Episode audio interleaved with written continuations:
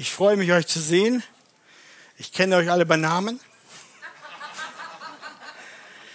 Ja, es ist schön, zusammen zu sein mit der Familie Gottes. Und ähm, ich freue mich auch besonders darauf, dass wir jetzt Zeit haben, das Wort aufzutun, um darin zu lesen. Letzten Sonntag hatte Matthias euch gepredigt, das neunte Gebot aus 2. Mose 20, Vers 16. Du sollst nicht falsch Zeugnis reden. Danke, Gabi. Wir machen da heute weiter und sind dann heute in 2. Mose 20, Vers 17. Wir wollen heute das zehnte Gebot betrachten und damit die zehn Gebote abschließen. In meiner heutigen Predigt lehne ich mich ganz stark an die Predigt an von Christian Wegert, unserem Pastor aus Hamburg. Die Predigt hielt er letzten Sonntag in Hamburg. Ich bin froh und ich bin dankbar für Brüder und für andere Glaubenshelden, auf deren Schultern ich stehen darf. Wir stehen auf Schultern von anderen. Und wenn wir hier was predigen, was noch nie gehört wurde, dann müsst ihr euch Sorgen machen. Deswegen sage ich das einfach so und freue mich. Ich folge da gerne auch meinem Pastor aus Hamburg. Und ich habe heute das zur Grundlage meiner Predigt gemacht. Wenn ihr die Bibel habt, schlagt doch auf 2. Mose 20, Vers 17. Der Titel der heutigen Predigt lautet Das Geheimnis der Zufriedenheit. Das habt ihr nicht gewusst. Ich erzähle euch heute ein Geheimnis. Seid ihr bereit? Die Welt freut sich immer auf Geheimnisse und alle wollen was Neues hören. Ich sage euch heute was Neues, Altes. Und das werden wir gleich auch langsam der aus der Schrift heraus entfalten. Aber zuerst lesen wir den Predigtext aus 2. Mose 20. Und wer die Kraft hat dazu, der mag auch gerne aufstehen.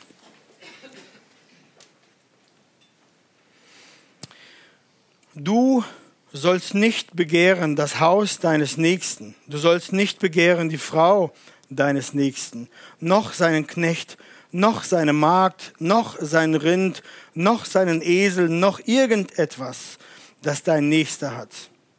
Amen. Ich bete noch vor der Predigt. Himmlischer Vater, wir danken dir dafür, dass wir zu dir als deine Kinder kommen, als deine Gemeinde. Du hast uns auch das Alte Testament gegeben und die zehn Gebote sind auch für uns. Und wir wollen dir heute betrachten und bitten dich, dass du uns heute hilfst, das Herz auftust, zu hören, dein Wort, was es lehrt, auf das wir dich besser kennenlernen, auf das wir uns selbst besser kennenlernen und auf das wir, dass wir die Gnade neu erkennen, die uns widerfahren ist durch dich, Jesus Christus. Amen. Nehmt gerne Platz. Kennt ihr das? Es ist Samstag, man hat gerade schön das Wohnzimmer gesaugt, hat Staub gewischt und denkt sich, mein Wohnzimmer ist jetzt ordentlich und schön sauber. Dann schiebt sich die Wolke vor der Sonne weg, das Sonnenlicht kommt ins Wohnzimmer rein und zack, was ist da los? Schreck lass nach, alles staubig. Das Wohnzimmer ist ja voller Staub. Ich habe doch eben noch gesaugt und gewischt und das Fenster war vorher auch so sauber und jetzt, ihr kennt das, Ne? Wenn Sonnenlicht scheint, dann sieht man gegen das Licht jedes kleinste Staubteilchen in der Luft. Da merkt man, dass alles nicht so sauber, wie das äh, im Dämmerlicht so ist. Ne? Das zehnte Gebot heute ist ähnlich. Es scheint ein helles Licht in das Herzenswohnzimmer bei uns. Und dann bekommen wir einen neuen Blick. Deswegen lasst uns heute zusammen das zehnte Gebot betrachten. Ich werde drei Beobachtungen dazu am Anfang machen. Und im zweiten Punkt, dann werden wir zum Thema Zufriedenheit ein wenig nachdenken. Fangen wir gleich mit dem ersten Punkt an. Drei Beobachtungen zum Text. Wir haben den Wortlaut des zehnten Gebotes gelesen. Was steht da genau? Steht da, du sollst nicht begehren? Da steht mehr. Da steht, du sollst nicht begehren deines Nächsten. Das Wort Nächsten und Nächster kommt in dem Gebot dreimal vor. Das heißt, wir können sofort erkennen, dieses Gebot steht nicht in einem luftleeren Raum. Äh, es ist keine allgemeine, abstrakte Aufforderung, die jedes Begehren als Sünde deklariert. Und wenn wir begehren, was unseres Nächsten ist, dann ist das Sünde sagt das Gebot. Dann übertreten wir Gottes Anforderung. Dieses Gebot, das wir vor uns haben, handelt davon, dass ein Christ nicht begehren darf, das, was nicht sein eigen ist und das, was er nicht rechtmäßig erlangen kann. Wir müssen vorsichtig sein, dass wir nicht aus etwas ein Gesetz machen, wo die Bibel es nicht tut. Dass wir nicht Lasten auflegen, welche der Herr nicht auflegt. Die zehn Gebote verbieten nicht jede Art der Sehnsucht, des Verlangens oder der Gedanke nach etwas Schönem, nach etwas Gutem oder nach einem Wunsch nach Besserem. Gott, Gott hat uns geschaffen mit Bedürfnissen, mit einem Herzen, das auch reflektieren und nachdenken kann, dass sich anderes und Besseres in Umständen und Situationen sehr wohl vorstellen kann und dieses auch ersehnen kann. Zum Beispiel hat Gott uns ein Verlangen gegeben nach Nahrung, wodurch wir erinnert werden zu essen und dieses Essen zu genießen. Er hat uns auch ein Schmerzempfinden gegeben, welches dann den Drang in uns auslöst nach Linderung und nach Gesundheit, nach, nach Wunsch gesund zu sein, sich bewegen zu können und diesen Schmerz loszuwerden. Auch haben wir andere Sehnsüchte, die nützlich sind. Wir, wir mögen es, fleißig und nützlich zu sein in der Gesellschaft. Das spornt uns an zu arbeiten, das motiviert uns. Gott hat uns das Bedürfnis gegeben der Freundschaft, der Beziehung. Er hat uns so geschaffen als Beziehungswesen. Und das führt dazu, dass wir Gemeinschaft suchen. Im Allgemeinen. Ebenso hat er auch uns in uns einen Wunsch hineingelegt der Intimität, was uns dazu treibt, nach einem Ehepartner Ausschau zu halten. Das ist alles völlig in Ordnung. Wir haben viele gesunde Sehnsüchte. Jedoch muss man auch gleich sagen, wir dürfen nicht vergessen, dass wie alles andere auch, die unsere Sehnsüchte durch die Sünde beschädigt worden sind verdreht worden sind und jetzt auf einmal Tür und Angel aufgetan ist für viel Sünde in unserem Leben. Darum habt Acht auf die Verlangen eures Herzens. Was fällt uns noch auf an diesem zehnten Gebot? Anders als bei den anderen zehn Geboten zählt Gott hier Dinge auf. Die anderen Gebote, du sollst nicht töten. Du sollst nicht stehlen. Aber hier zählt Gott Dinge auf. Er zählt sieben Dinge auf. Er sagt, begehre nicht. Nichts ein Haus, Ehefrau, Knecht, Magd, Rind, Esel, noch irgendetwas. Wenn ihr mitgezählt habt, merkt ihr, das sind sieben Dinge, die Gott hier aufzählt. Die Zahl sieben ist eine Zahl der Vollkommenheit, kennt ihr aus der Offenbarung. Das heißt, der Text meint allumfassend alles und der Text sagt das sogar auch. Noch irgendetwas, was dein Nächster hat. Also was ist der Umfang dessen, das unserem Nächsten gehört, das wir nicht begehren sollen? Alles. Die zehn Gebote, das zehnte Gebot der zehn Gebote gibt uns ein totales Verbot, nichts von dem zu begehren, das unserem Nächsten gehört. Okay. Die dritte Beobachtung. Auf was zielt dieses Gebot ab? Auf was zielt dieses Gebot ab? Das zehnte Gebot zielt auf unser Herz ab. Es spricht nicht primär die Taten eines Menschen an, so wie die Gebote 2 bis 9. Sich kein Abbild machen, den Namen des Herrn nicht zu missbrauchen, den Ruhetag nicht einzuhalten, nicht zu morden, nicht die Ehe zu brechen, nicht zu stehlen, nicht zu lügen, sondern dieses Gebot geht direkt an unser Herz ran. Klar, wir haben ja auch gezeigt in den Predigten in den letzten Sonntagen, habt ihr auch gemerkt, dass die Gebote zwei bis neun nicht nur die bloßen Taten, nicht nur durch die bloßen Taten gebrochen werden, sondern die Sünde dieser Gebotsübertretung schon in unserem Herzen als Vorsatz und als Gedanke aufkeimt und aufkommt. Und das macht uns das zehnte Gebot gerade auch so deutlich. Es geht Gott hier im letzten Gebot besonders um unser Herz und dessen Verlangen. Ein Herz, das eine andere Frau begehrt, eines anderen Frau begehrt, wird am Ende die Ehe brechen. Ein Herz, das den Porsche des Nachbarn begehrt, wird am Ende diesen stehlen. Ungebremst, unaufgehalten. Ich weiß, ich vereinfache hier.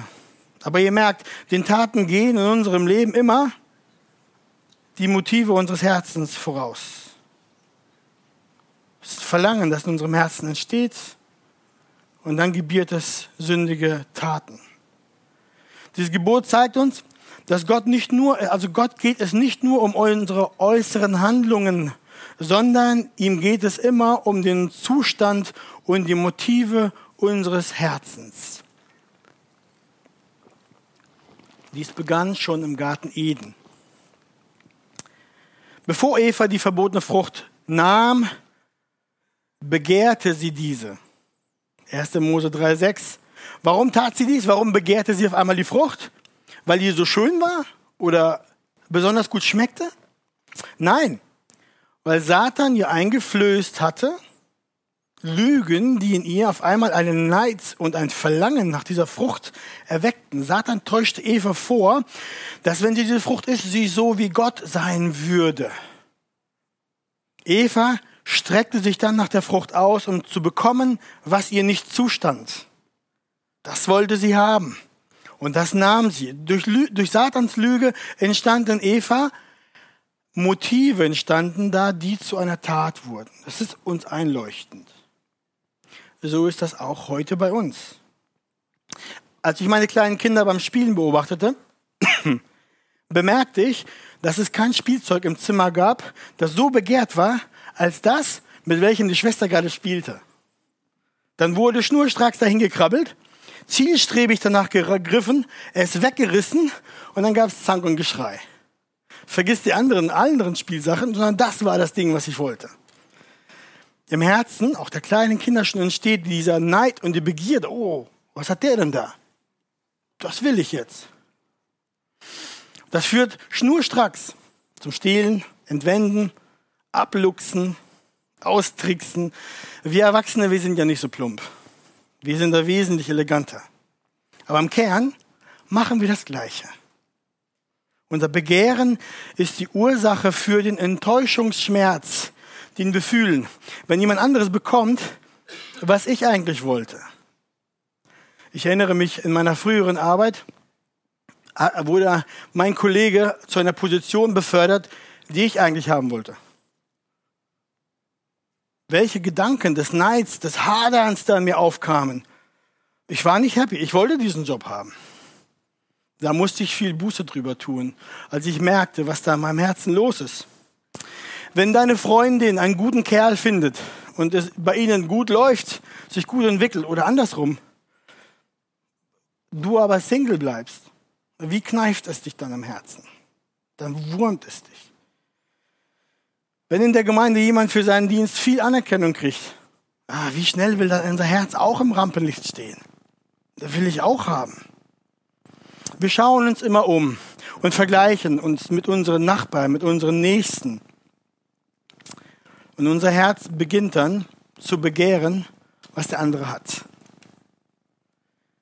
Und sehr effektive Werkzeuge in diesem Geschäft des Neides und des Begehrens sind Apps. TikTok, Instagram und Co. Und wenn man dann nicht ein gut trainiertes Herz hat, wie ein Wachhund über das Herz wacht, dann wird TikTok und Co. uns krank machen. Ohne Scherz und ohne Übertreibung. Wir sehen dann durch die durch Filter geschönten und mit Vorsicht aufgebauten Fassaden der anderen,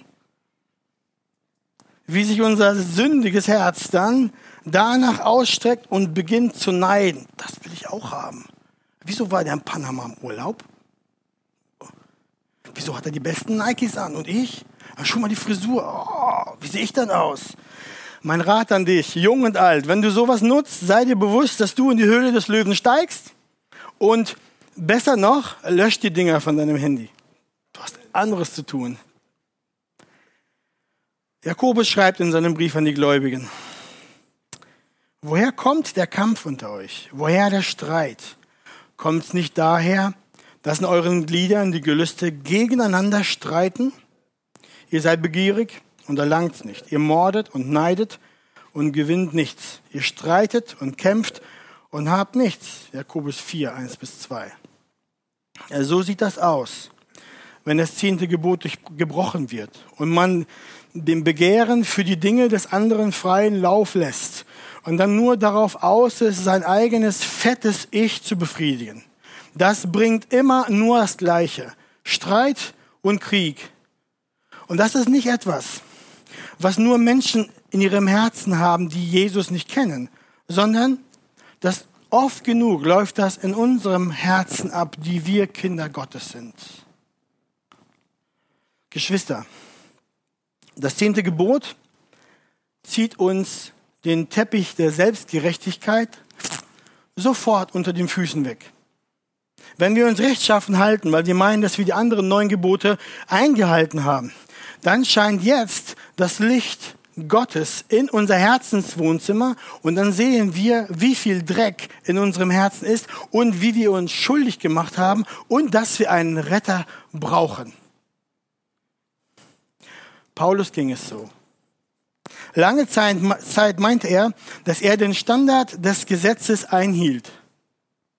Denn er war ja kein Mörder, er war kein Ehebrecher, er war kein Dieb und er war auch kein Lügner. Zumindest äußerlich nicht.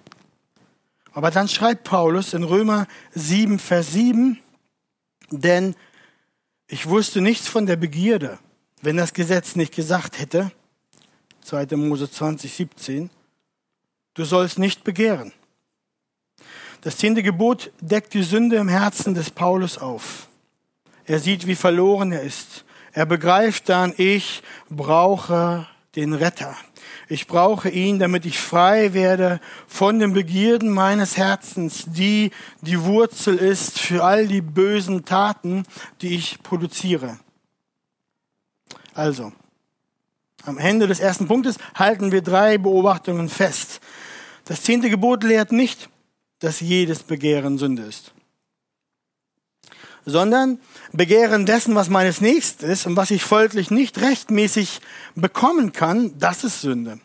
Und drittens, das zehnte Gebot richtet sich immer an mein Herz und deckt alle meine Verlangen in meinem Herzen, alle meine Motive deckt es auf. Soweit, so gut. Jetzt kommen wir zu Punkt zwei. Jetzt erzähle ich euch das Geheimnis. Die Gewohnheit unseres Herzens, sich dauernd mit anderen zu vergleichen, führt zu Unzufriedenheit. Es ist normalerweise nicht so, dass man sich vergleicht und sagt, oh, mir geht's gut. Sehr gut. Kann passieren. Aber im Allgemeinen ist das so, dass das zu Unfriedenheit führt, äh, Zufriedenheit führt. Und wenn wir das fortwährend tun und wenn wir so leben, dann merken wir, wir werden bedrückt, wir werden traurig, wir werden unzufrieden und manchmal werden wir sogar regelrecht frustriert. Der Neid, der in unserem Herzen dann aufsteigt, will uns dann verzehren. Wir sind frustriert, weil wir Dinge haben wollen, die Gott aber für uns nicht vorgesehen hat und die wir so auch nicht haben können. Kennt ihr das? Unser Herz ist geneigt dazu, eher das zu sehen, was wir nicht haben, statt dankbar zu sein dafür, was wir bekommen haben. Und dann beginnt das Wünschen, oh, ich will das und ich will jenes. Diese Herzensneigung, die können wir am Volk Israel ganz besonders gut beobachten. Wir sind ja durch die Exodus-Serie, Predigtserie, und wir haben gesehen, wie das Volk oft zurückschaut und dann Gott Vorwürfe macht. Es hadert, es streitet gegen Gott dann murren sie gegen ihn, sind unzufrieden. Wir lesen hier 2. Mose 16, Vers 3, da sagen sie zu Gott, wären wir doch nur durch die Hand des Herrn im Land Ägypten gestorben, als wir bei den Fleischtöpfen saßen und Brot und Fülle zu essen hatten. Wären wir doch nur. Unsere Unzufriedenheit benutzt die gleichen Worte, spricht genau so. Dann sagen wir oder denken uns ganz schnell, wenn ich doch nur mehr Geld hätte, wenn meine Wohnung doch nur größer wäre aber durch so ein sich beschweren, lamentieren, herumjammern, verschwindet unsere Unzufriedenheit nicht, sondern sie wird immer, immer größer. Weil wir durch weiteres Vergleichen und Beklagen mehr, immer unzufriedener werden. Und dann sehen wir, wie, in, wie wir in dieser Spirale stecken und wie wir diesen Drachen füttern, diesen nimmersatten Drachen, der uns am Ende selbst auffrisst. Salomo schreibt im Prediger 5, wer Geld liebt, wird vom Geld niemals satt. Und wer Reichtum liebt, wird keinen Nutzen davon haben. Das ist auch eitel. Und so denken und reden wir ja nicht nur von Geld und Besitz und von schönen Sachen, sondern so denken wir auch über unsere äußere Erscheinung, über unseren Körper. Dann sagen wir, wenn ich doch nur einen besseren Körperbau hätte, wenn ich doch nur schönere Haare hätte, wenn ich doch nur begabter wäre. Ich wollte als Jugendlicher immer mindestens 1,80 Meter groß sein. Hörte aber mit 1,76 Meter auf zu wachsen. Ich wünschte mir schon immer eine Stimme zu haben wie Charles Spurgeon oder wie Whitfield. Der konnte zu Tausenden draußen am Feld ohne Mikrofon predigen. Aber anstattdessen habe ich, was ich habe und bin, was ich bin. Unsere Lebenssituation geben uns auch ganz viel Anlass für Unzufriedenheit. Wenn ich nur jemanden heiraten könnte, dann wäre ich glücklich und mir ginge es gut. Wenn mein Ehepartner doch nur auf meine Bedürfnisse sehen würde und diese erfüllen würde, dann hätte ich eine wunderbare Ehe. Wenn ich doch nur eine Gehaltserhöhung kriegen würde, dann könnte ich doch viel besser im Sommer Urlaub machen. Und wenn mein Garten noch endlich fertig wäre, dann könnte ich da ordentlich mit Freunden grillen. Geschwister, ich denke, ich habe genug Beispiele gebracht, dass wir uns bald darin erkennen können. Unsere Herzen sind durch den Sündenfall darin geschult, das zu begehren, was wir bei unserem Nächsten sehen. Und dieses sich vergleichen bringt in unserem Herzen eine große Unzufriedenheit auf. Aber unser gnädiger und barmherziger Gott möchte uns in diesem Elendsgefüge helfen. Er möchte uns aus dieser Unzufriedenheit herausholen. Und das geschieht nicht dadurch, dass er dir alle Wünsche deines Herzens erfüllt, sondern das geschieht dadurch, dass wir zum Herrn schauen und er unser Herz verändert. Der Westminster Katechismus, Katechismus, so heißt es auf Deutsch, Westminster Catechism oder der Westminster Katechismus auf Deutsch, stellt uns die Frage, was wird gefordert im zehnten Gebot? Und die Antwort darauf ist, das zehnte Gebot fordert völlige Zufriedenheit mit unseren eigenen Umständen, mit einer rechten und wohltätigen Haltung des Geistes gegenüber unserem Nächsten und all dem, was ihm gehört. Bemerkt ihr die Verbindung zwischen Du sollst nicht begehren deines Nächsten, Haus, Frau, Knecht, Magd etc., noch irgendetwas und der Zufriedenheit eures Herzens. Der Westminster Katechismus von 1647 bringt es auf den Punkt. Und vielleicht habt ihr auch bemerkt, dass sich der Radius jetzt auch des Du sollst nicht begehren zu weiten beginnt, sodass jetzt jegliches Begehren, das unser Herz unzufrieden macht, zur Sünde wird. Wie komme ich dahin? Habt ihr gemerkt, dass Paulus in Römer 7,7 nicht das ganze zehnte Gebot zitiert. Er sagt nicht, du sollst nicht begehren deines Nächsten, sondern er sagt einfach nur, denn ich wusste nicht von der Begierde, wenn das Gesetz nicht gezeigt hätte, du sollst nicht begehren. Damit macht er den Radius des sündigen Begehrens sehr weit. Aber in Punkt 1 habe ich ja gesagt, dass unser Herz sehr wohl etwas begehren darf und Gott uns sogar so gemacht hat, dass wir Dinge begehren wollen und können, dass wir das reflektieren können, dass wir Wünsche haben nach Besserem, nach anderem, dass wir dies ersehnen können. Wie passt das jetzt zusammen?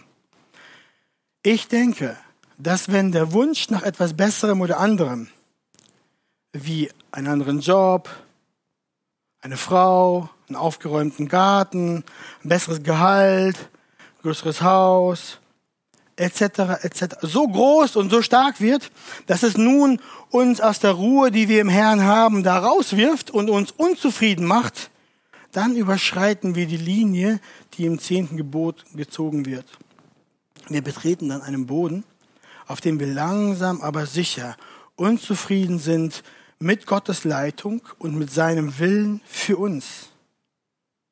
Dies wird dann das wächst dann zu einem ausgewachsenen Biest der Bitterkeit gegen Menschen und gegen Gott. Da merken wir, das Verlangen nach etwas wird zu uns stark und stärker, sodass es zu einem Götzen wird.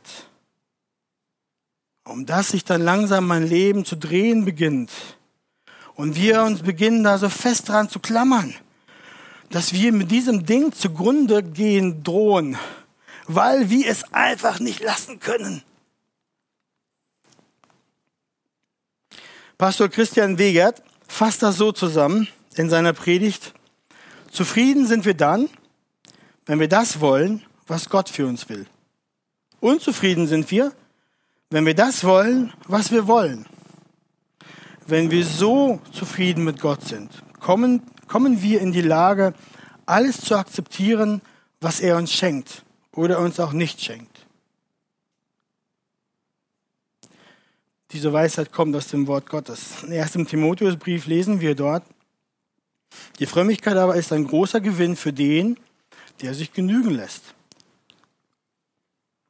Denn wir haben nichts in die Welt gebracht, darum werden wir auch nichts hinausbringen. Wenn wir aber Nahrung und Kleider haben, so wollen wir uns daran genügen lassen. Denn die reich werden wollen, die fallen in Versuchungen und Verstrickung und in viele törichte und schädliche Begierden, welche die Menschen versinken lassen in Verderben und Verdammnis. Denn Geldgier ist eine Wurzel alles Übels. Danach hat einige gelüstet und sie sind vom Glauben abgeirrt und machen sich selbst viel Schmerzen. 1. Timotheus 6, 6 bis 10. Die Schrift ermahnt uns, mit dem, was Gott uns gegeben hat, zufrieden zu sein und uns daran genügen zu lassen, was wir von ihm bekommen haben. Und mehr noch, es geht hier um die Beziehung, die wir als Kinder Gottes mit unserem Gott haben mit unserem Herrn Jesus. Je tiefer diese Beziehung zu unserem Herrn Jesus ist, desto ruhiger und zufrieden werden wir. Desto ruhiger und zufrieden werden wir sein können. Willst du nicht auch deine elende, nörgelnde Unzufriedenheit loswerden? Deine dich quälenden Verlangen abschütteln? Wir könnten so glücklich sein. Aber wir sind immer gebeutelt von unserem Herzen, das immer was will. Durch diese Unzufriedenheit und Verlangen und unsere Verlangen, die in uns hin und her streiten, sind wir ja keiner, mit dem man viel Zeit verbringen will. Wir sind keiner, mit dem man dann gute Laune und frohe Stimmung hat. Mit so einem sind wir, mit so einem Herzen werden wir schnell zur Last für uns selbst und zu anderen. So einen will keiner. So ein Nörgler, so einen Unzufriedenen. Ist nur menschlich gesagt. Aber lasst uns mal zusammen Psalm 73 betrachten. Das ist sehr hilfreich. Psalm 73 ist von Asaf geschrieben. Er schreibt ein Lied, in dem er sieht, dass er unzufrieden war, als er die Gottlosen ansah und sich mit ihnen verglich. Und dann lesen wir im Psalm 73, Vers 12.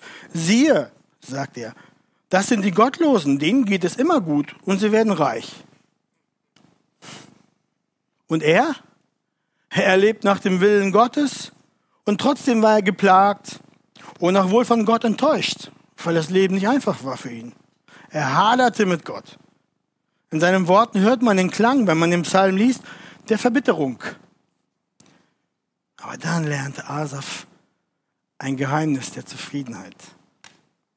Er sang dann nämlich im gleichen Psalm in Vers 25, Wen habe ich im Himmel außer dir? Und neben dir begehre ich nichts auf Erden. Wenn mir auch Leib und Seele vergehen, so bleibt doch Gott ewiglich meines Herzens Fels und mein Teil. Psalm 73, 25 bis 26. Asaf hatte durch die Gnade Gottes erkannt, was auf ewig steht, was ewiglich zählt, was wirklich wichtig war. Er hatte begriffen, was der größte Schatz des Universums ist. Und das ist nicht sein Zeug und sein Haben, sein Gut, sein Ruhm, sein Ansehen, seine Ehre, sein Können, seine Herkunft, sein Wohnort. Es war all das, was er im Glauben empfangen hatte.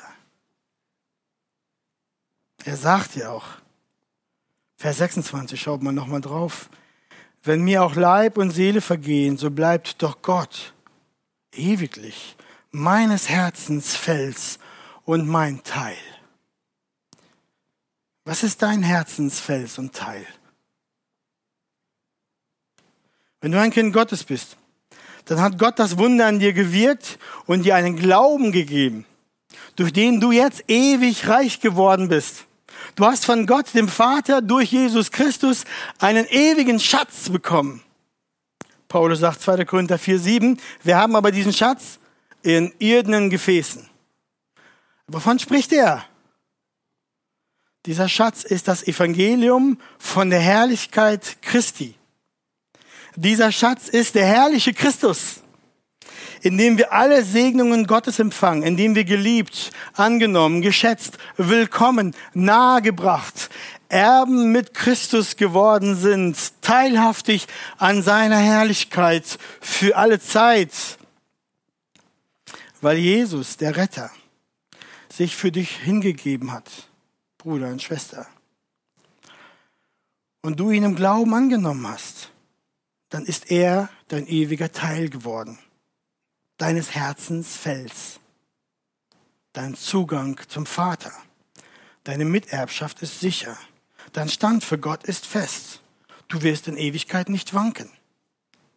Wenn du Jesus Christus kennengelernt hast, ihn geschmeckt hast, seine Herrlichkeit auch nur zu einem kleinen Teil erblickt hast, dann singst du mit Asaf. Wen habe ich im Himmel außer dir? Und neben dir begehre ich nichts auf Erden. Auch Paulus hatte dieses Geheimnis seiner Zufriedenheit gelernt und lebte so. Er sagt, ich habe gelernt, mir genügen zu lassen, wie es mir auch geht. Ich kann niedrig sein, ich kann hoch sein. Mir ist alles und jedes vertraut, beides. Satt sein und hungern, beides. Überfluss haben und Mangel leiden. Philippa 4, 11 bis 13. Paulus war nicht abhängig von seinen Lebensumständen in seinem Herzen, in seiner Zufriedenheit, in seiner Dankbarkeit. Stattdessen wusste er, zu wem er schauen musste. Zum Auferstandenen. Der, der ihm auf dem Weg nach Damaskus begegnet ist, als auferstandener König des Universums. Paulus wusste, auf wen er sich verlassen konnte. Und darum sagte er auch, ich vermag alles durch den, der mich mächtig macht. Und das Wort Gottes macht uns die Liebe und die Güte unseres himmlischen Vaters deutlich und sagt uns, der Vater, der auch seinen eigenen Sohn nicht verschont hat.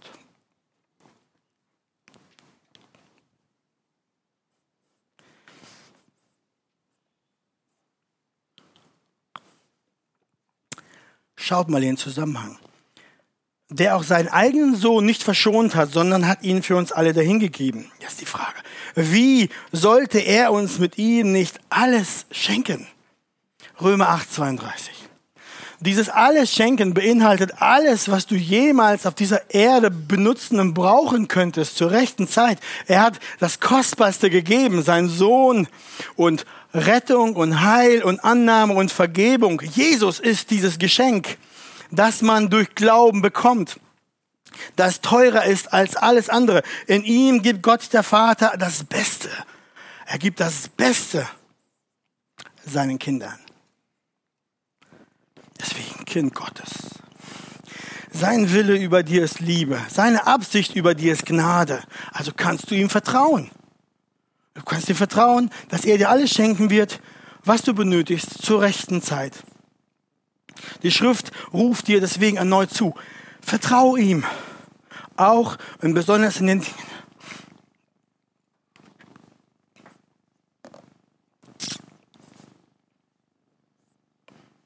Vertraue ihm.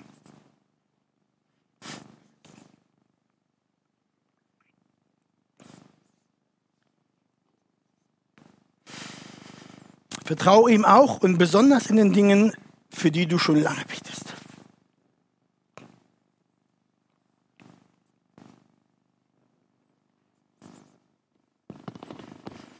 Manchmal sind es dann nicht nur banale Sachen, die wir wollen. Manchmal sind es auch große Sachen, gute Sachen. Wir beten da lange für. Aber auch darin hat er einen guten Plan.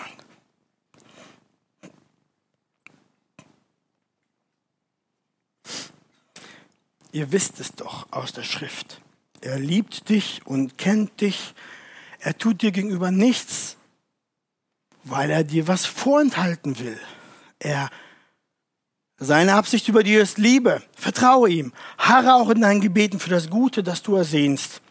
vor ihm, harre im Vertrauen, im Aufschauen, ohne dich zu versündigen, dadurch, dass dein Herr Groll und Zorn hat gegen Gott und anfängt, die Faust zu erheben und ihm Gott zu schütteln, zu sagen, ich weiß besser, du enthältst mir Dinge vor, dein Plan ist nicht gut. Er liebt dich, er kennt dich. Das Geheimnis deiner Zufriedenheit ist die Herrlichkeit Jesu Christi immer mehr zu erkennen und die Liebe Gottes darin, dir gegenüber immer mehr zu sehen. Zu sehen, wie groß der Schatz ist, den er dir gegeben hat. Das Geheimnis deiner Zufriedenheit ist, dir immer mehr bewusst zu werden, wie reich du in Jesus Christus bist wie reich du beschenkt bist, wer du bist, wer er ist, was dich erwartet und was dir Tag für Tag unaufhaltsam immer näher kommt. Gehst du abends schlafen, bist ein Kind Gottes, dann bete, danke Herr, ein weiterer Tag ist vorbei, ich bin dir einen Tag näher.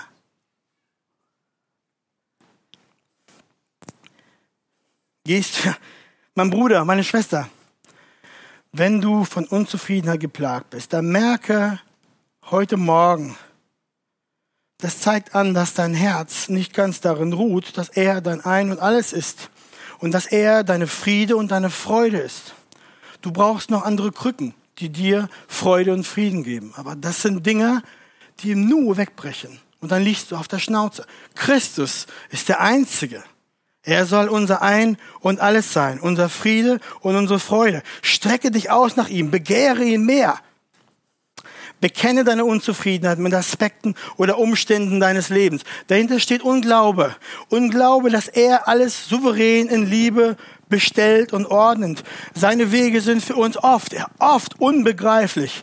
Manchmal führen sie durch tiefe Täler. Todesschatten, bittere Verzweiflung. Aber vertraue seinem Charakter.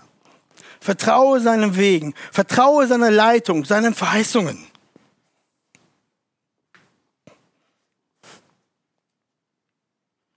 Er wischt alle Tränen ab.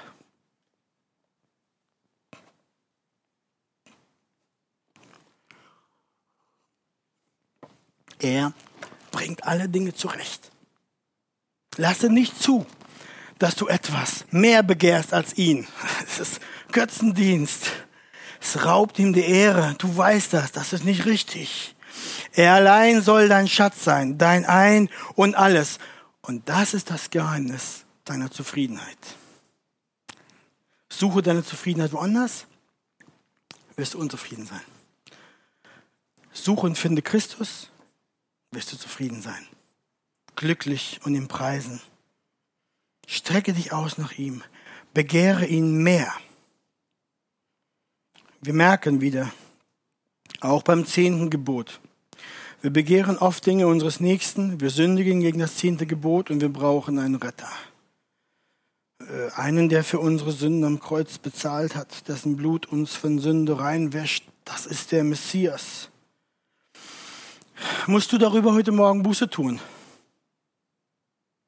Weil du das begehrt hast, was deines Nächsten ist. Oder weil dein Begehren in dir etwas Gutes zu einem Götzen gemacht hat. Oder weil dein Wunsch nach diesem Guten dann in dir Unglauben, Zweifel und Unzufriedenheit mit Gott ausgelöst hat. Du kennst dein Herz. Schau rein, dann weißt du, wo du stehst. Und wenn du da stehst, dann sage ich dir, kehre um, komme zu ihm, tu Buße, räum das weg. So wirst du nicht glücklich. Komm zu deinem Herrn. Wir werden gleich Zeit lassen zum Gebet. Ich bin am Ende der Predigt.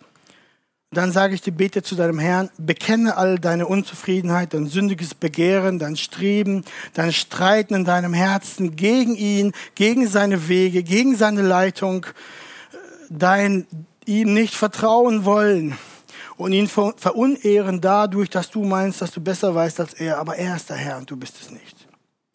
Und wenn du dann so kommst, dann wird er dich erhören und er wird dir vergeben.